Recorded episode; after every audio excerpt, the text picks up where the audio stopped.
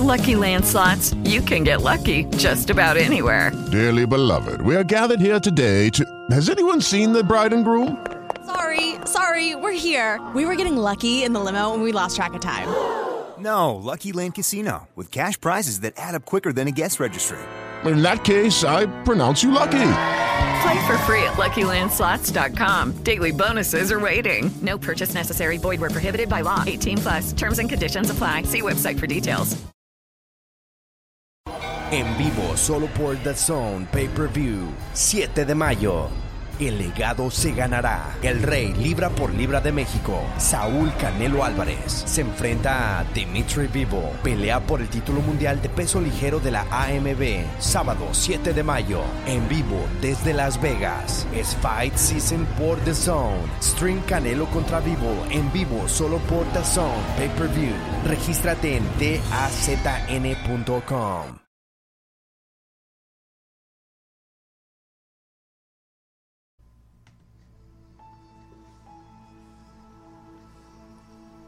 Efesios 3:14 dice, por esta causa doblo mis rodillas ante el Padre de nuestro Señor Jesucristo, de quien recibe nombre toda familia en el cielo y en la tierra. Le ruego que Él les conceda a ustedes, conforme a las riquezas de su gloria, el ser fortalecidos con poder por su espíritu en el hombre interior, de manera que Cristo habite por la fe en sus corazones. También ruego que arraigados y cimentados en amor, ustedes sean plenamente capaces de comprender con todos los santos cuál es la anchura, la longitud, la altura y la profundidad.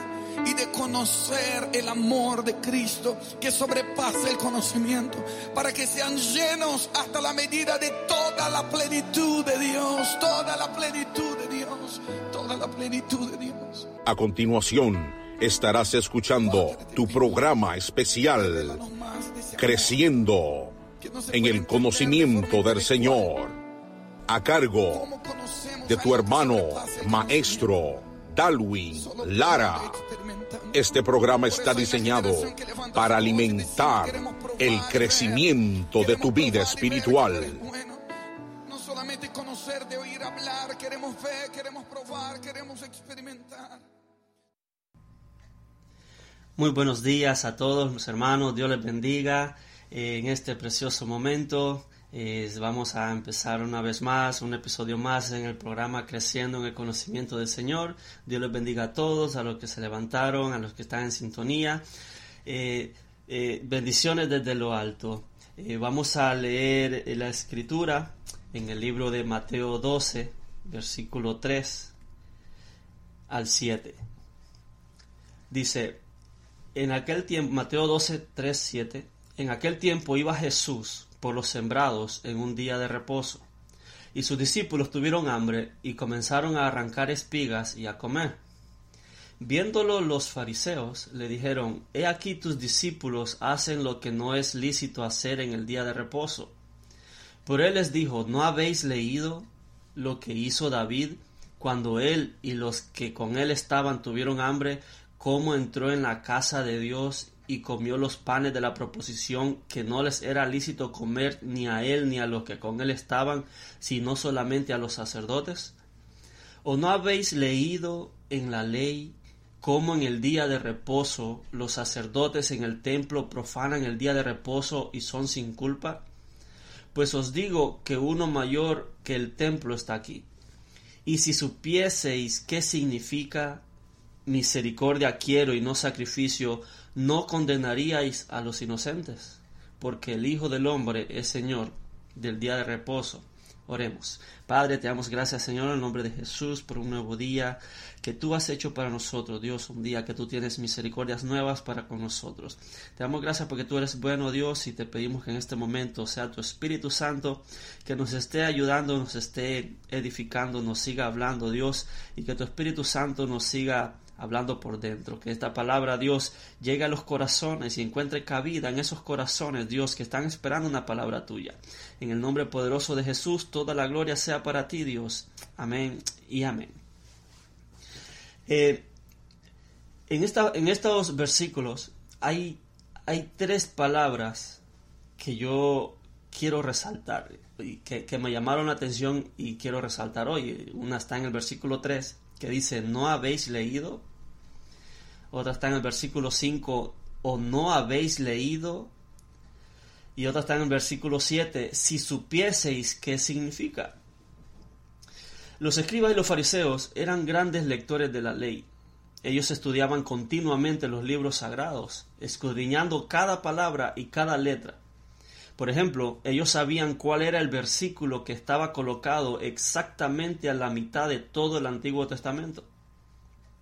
Ellos sabían cuál era el versículo colocado a la mitad de la mitad cuántas veces aparecía una palabra, incluso cuántas letras aparecía, cuántas veces aparecía una letra, el tamaño de la letra y su posición única. Ellos sabían todo. Eran estudiosos minuciosos.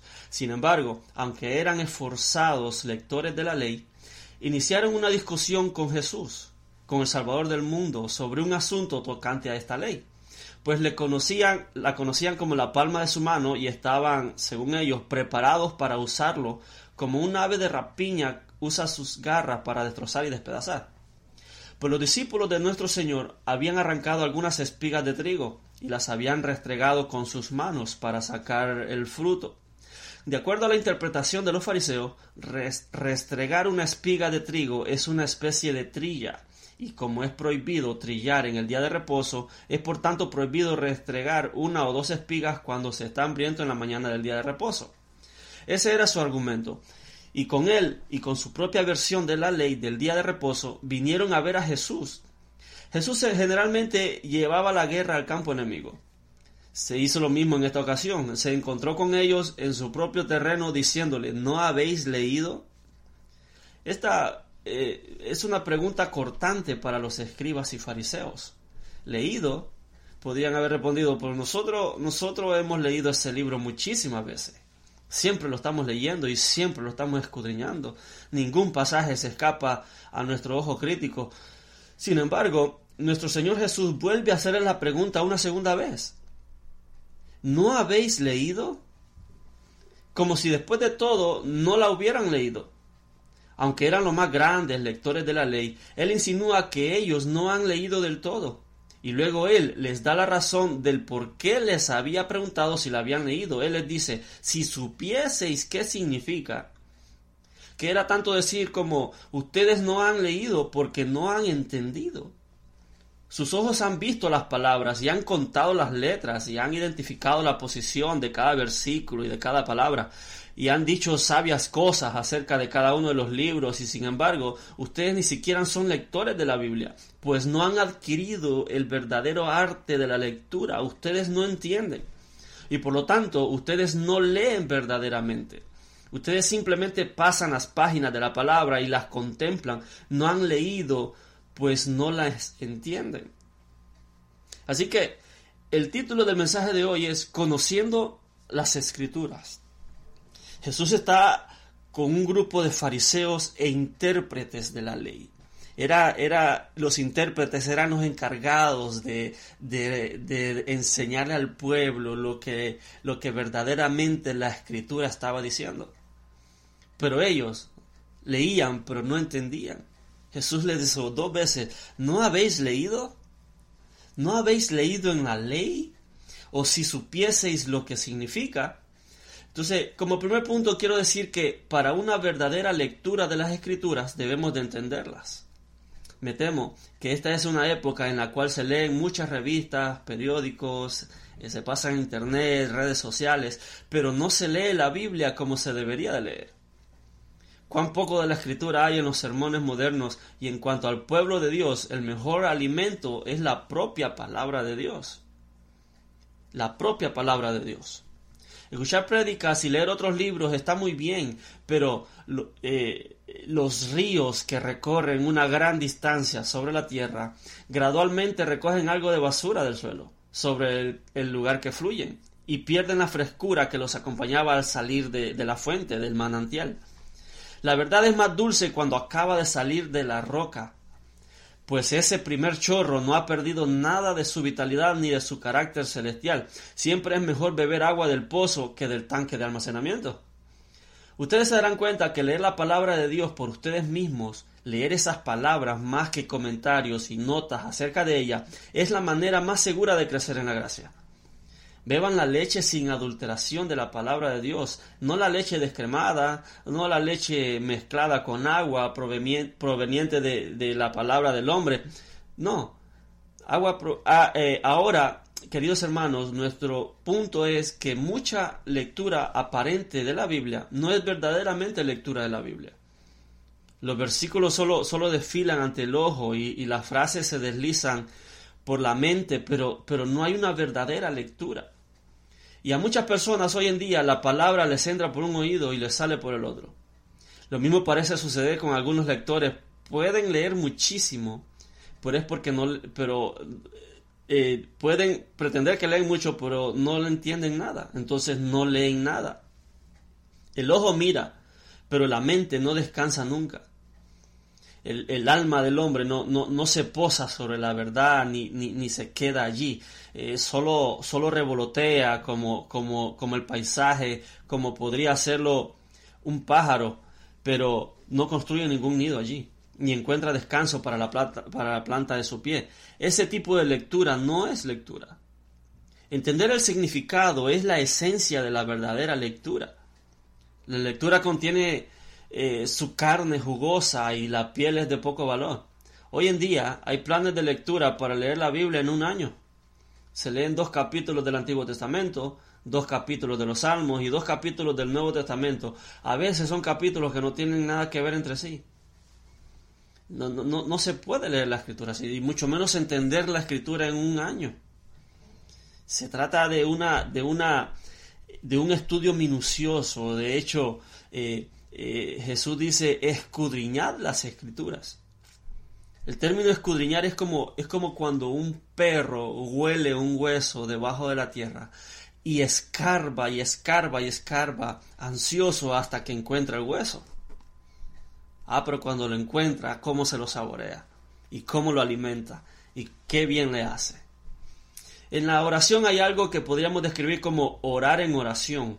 O sea, una forma de orar que constituye como, como, como las entrañas de la oración.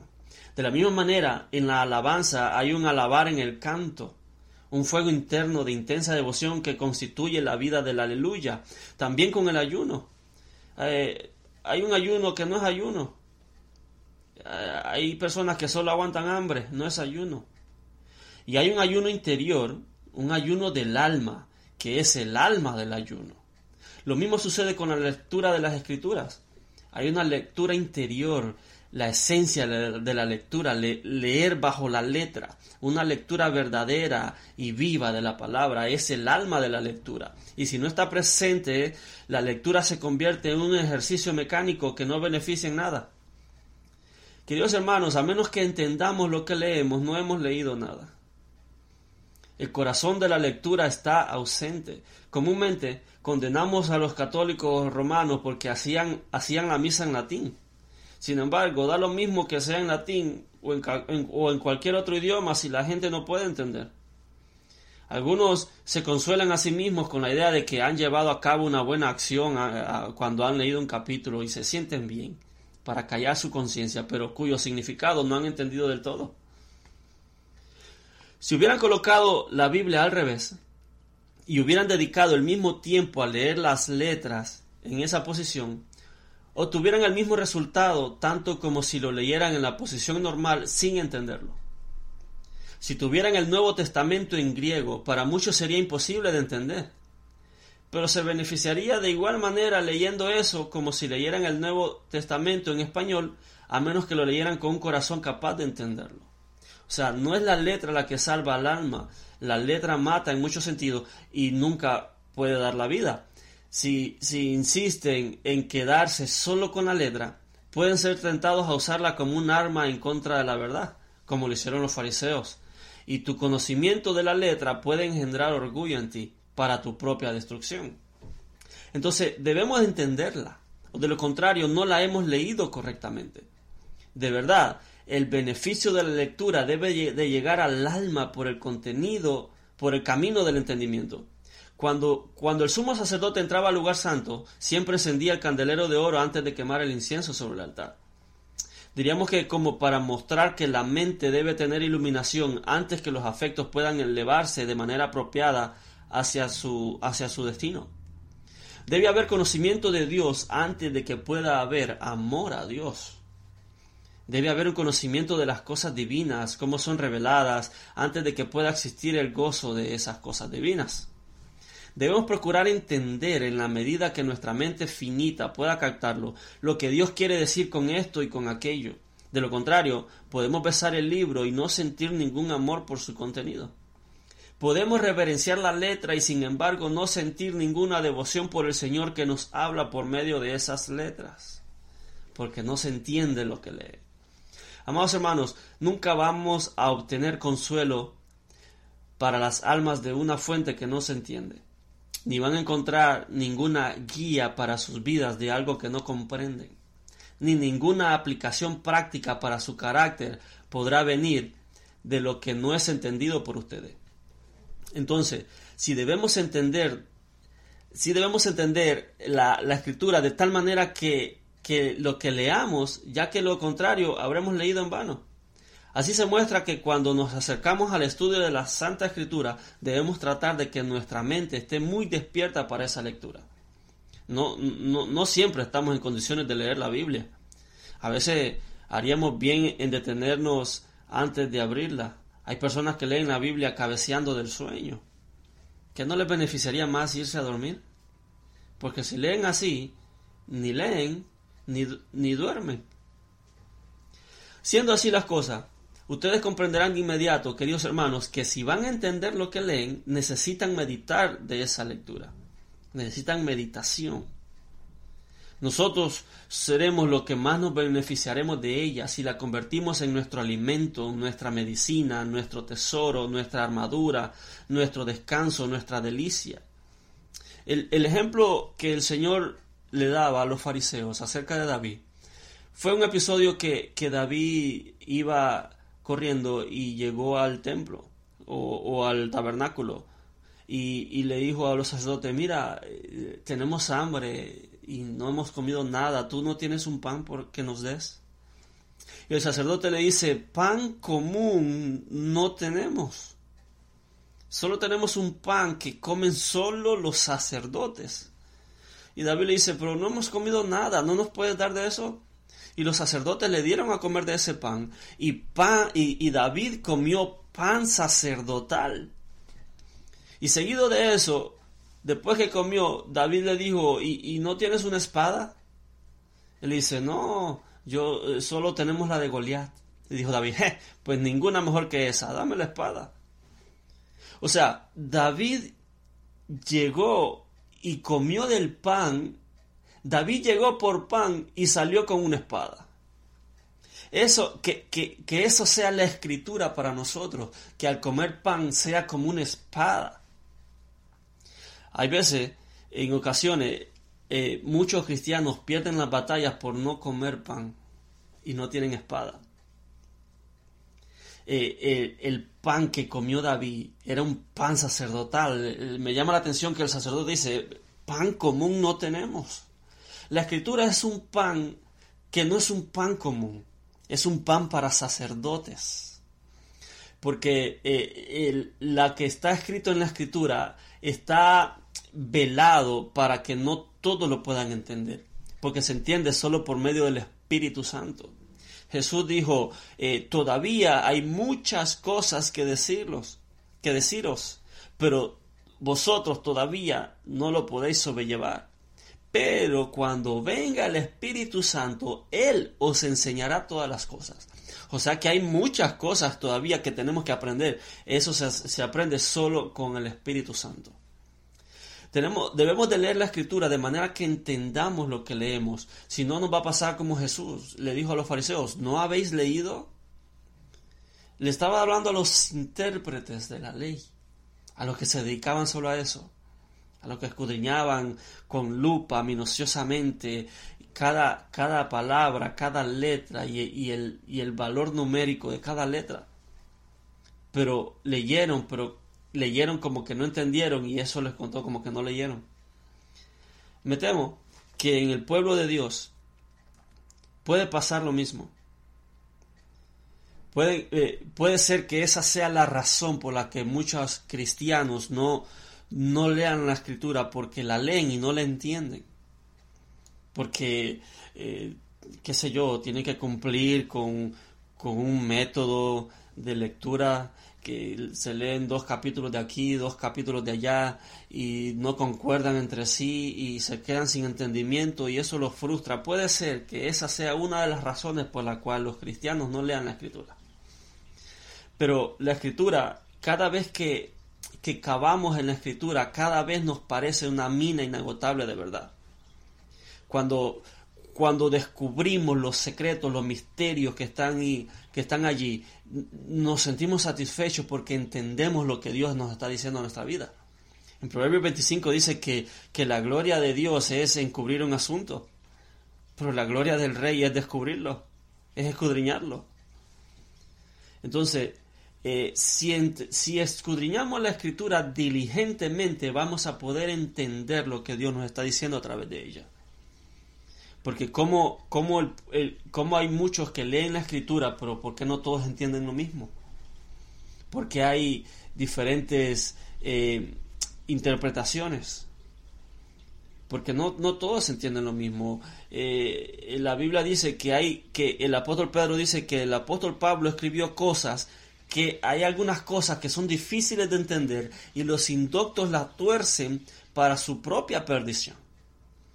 O sea que en la escritura hay cosas fáciles para entender, pero hay otras cosas que son difíciles. Las cosas fáciles son como, como, como las aguas poco profundas en el que una oveja puede caminar sobre ellas sin ningún, sin ningún problema. Pero hay otras aguas que son profundas que si la oveja se atreve a andar por allí puede, puede, se puede ahogar si no tiene la debida precaución. Asimismo, la escritura tiene algunos asuntos que necesitamos la revelación del Espíritu Santo para poderlas entender. Porque, porque si nosotros tenemos un libro y no entendemos lo que dice, pero a, a, la par nuestra está el autor que escribió el libro, yo correría y tocaría su puerta y le pediría que por favor me explique qué quiso decir en tal página, con tal palabra. Y seguramente el autor del libro, al ver mi diligencia y mi interés en leer su libro, seguramente me lo va a revelar con mucha alegría y con prontitud. Mis hermanos, debemos de, leer la escritura de tal manera que nos interese conocer porque son principios universales. Jesús dijo, mi, mi, eh, el cielo y tierra pasarán, pero mis palabras no pasarán. Cuán poderosa es la palabra que aún en, el cielo, en la vida eterna, todavía nos van a servir. Todavía van a haber principios que funcionan aquí en la tierra y arriba en el cielo. Nosotros, al no hacer un estudio sistemático, se queda, eh, nos quedamos sin entendimiento y sin entendimiento y sin conocimiento el pueblo es llevado cautivo. Porque eh, los argumentos se, se, derriban con argumentos. Satanás le dijo, eh, escrito está, aviéntate y, el Señor no dejará que tu pie tropiece piedra y a sus ángeles se encomendará. Y Jesús le dijo, sí, pero escrito está, no tentarás al Señor tu Dios. Cuando no se tienen argumentos, el pueblo se ha llevado cautivo porque le faltó conocimiento. Entonces, al leer la escritura, si no entendemos lo que leemos, no hemos leído. ¿No habéis leído? Luego, en, el en otro versículo dice, ¿no habéis leído en la ley? Y luego el versículo 7, ¿y si supieseis qué significa? Me llama la atención el, el, el eunuco etíope que se encontró con Felipe y Felipe le preguntó, ¿tú entiendes lo que lees? Y el etíope le dijo, pero ¿cómo lo voy a entender si no tengo quien me lo explique? A veces, cuando leemos las escrituras a nuestras expensas, no entendemos por eso, porque no nos encomendamos al Espíritu o no o no esperamos nada de parte del Espíritu, pero el, Espíritu Santo es quien nos revela las escrituras. Y nos, y nos quita un velo, porque la escritura, la escritura tiene velos. Dice, eh, dice la Biblia que, que el pueblo de Israel cuando leen a Moisés, en 1 Corintios, cuando leen a Moisés, leen, lo leen con un velo que está puesto en su corazón. Dice, porque ese velo le es, quitado solo por Cristo. Pero cuando se conviertan al Señor, ese velo se les quitará. Me temo que hay muchas personas que leen la escritura con un velo. Y por eso no entienden. Y las cosas difíciles de entender las tuercen para su propia perdición. Si, si hemos de leer la escritura, procuremos indagar, meditar en ella, para, para tener un buen entendimiento, para hacer uso de la palabra precisa.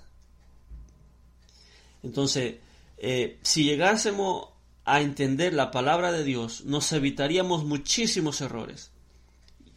Y entre otras cosas buenas, no condenaríamos a los inocentes. Los que no entienden las escrituras andan buscándole los pecados a todos y andan viendo cómo condenar a todos y andan buscando errores a todos. Pero Jesús dice, ¿no habéis leído en la ley? Misericordia quiero, no sacrificio.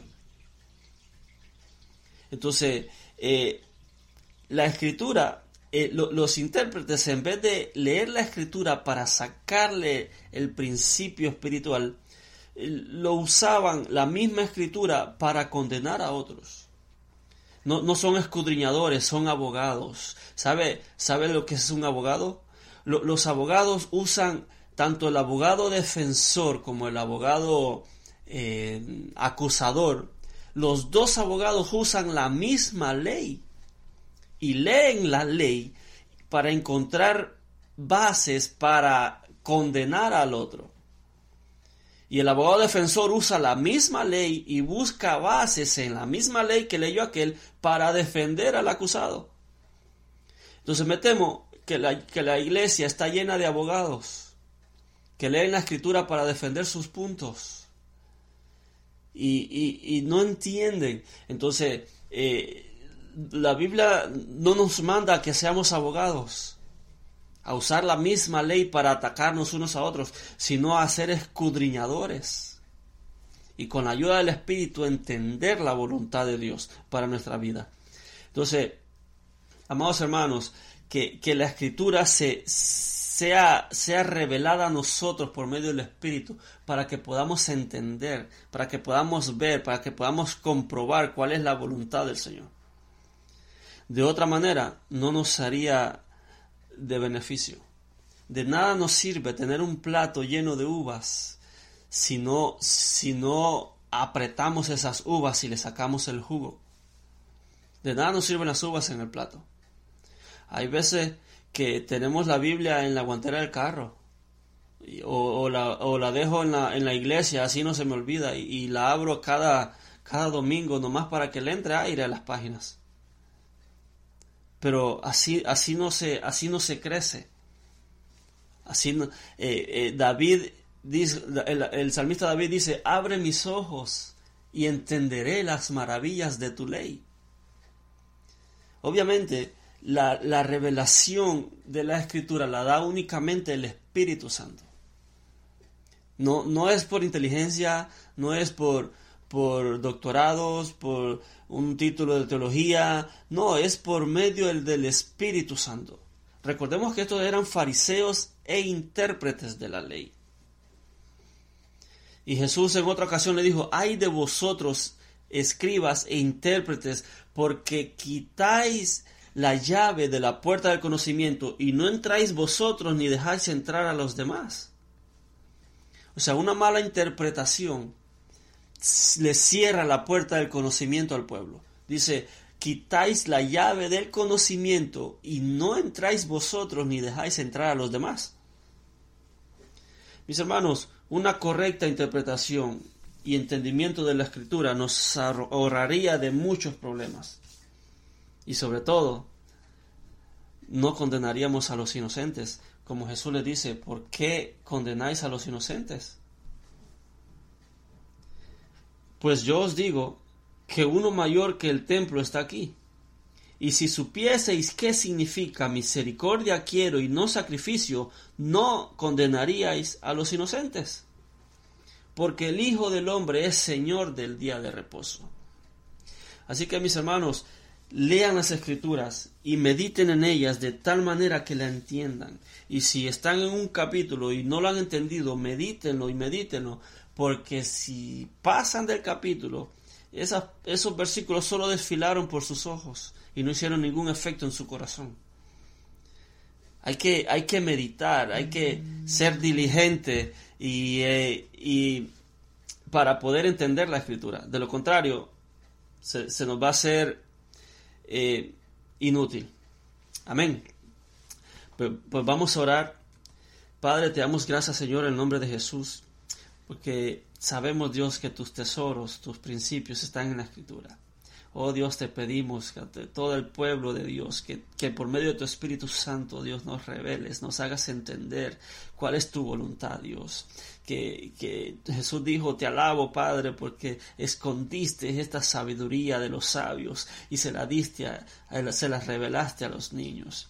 Oh Dios, queremos ser como esos niños, que tú nos enseñes, Dios, como eh, que tú nos des la leche espiritual no adulterada, Dios, para que no, no tengamos que no tenga ningún aditamento, Dios, sino que sea una leche pura, que, que, nos, que nos garantice el crecimiento. Danos revelación, abre nuestros ojos, abre nuestras mentes, Dios, para comprender las escrituras.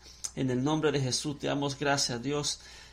En el nombre de Jesús. Amén y amén. Y recuerda, eh, comparte el mensaje, comparte la verdad, comparte libertad. Bendiciones.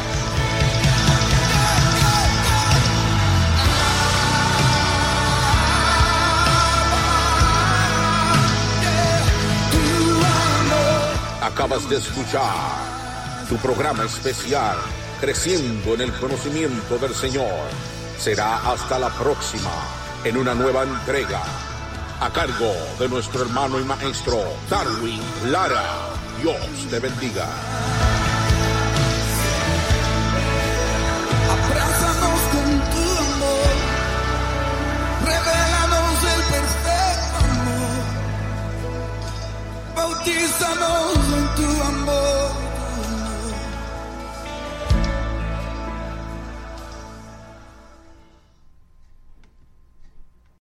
En vivo. With Lucky Land slots, you can get lucky just about anywhere. This is your captain speaking. Uh, we've got clear runway and the weather's fine, but we're just going to circle up here a while and uh, get lucky. No, no, nothing like that. It's just these cash prizes add up quick. So I suggest you sit back, keep your tray table upright, and start getting lucky. Play for free at LuckyLandSlots.com. Are you feeling lucky? No purchase necessary. Void where prohibited by law. 18 plus terms and conditions apply. See website for details.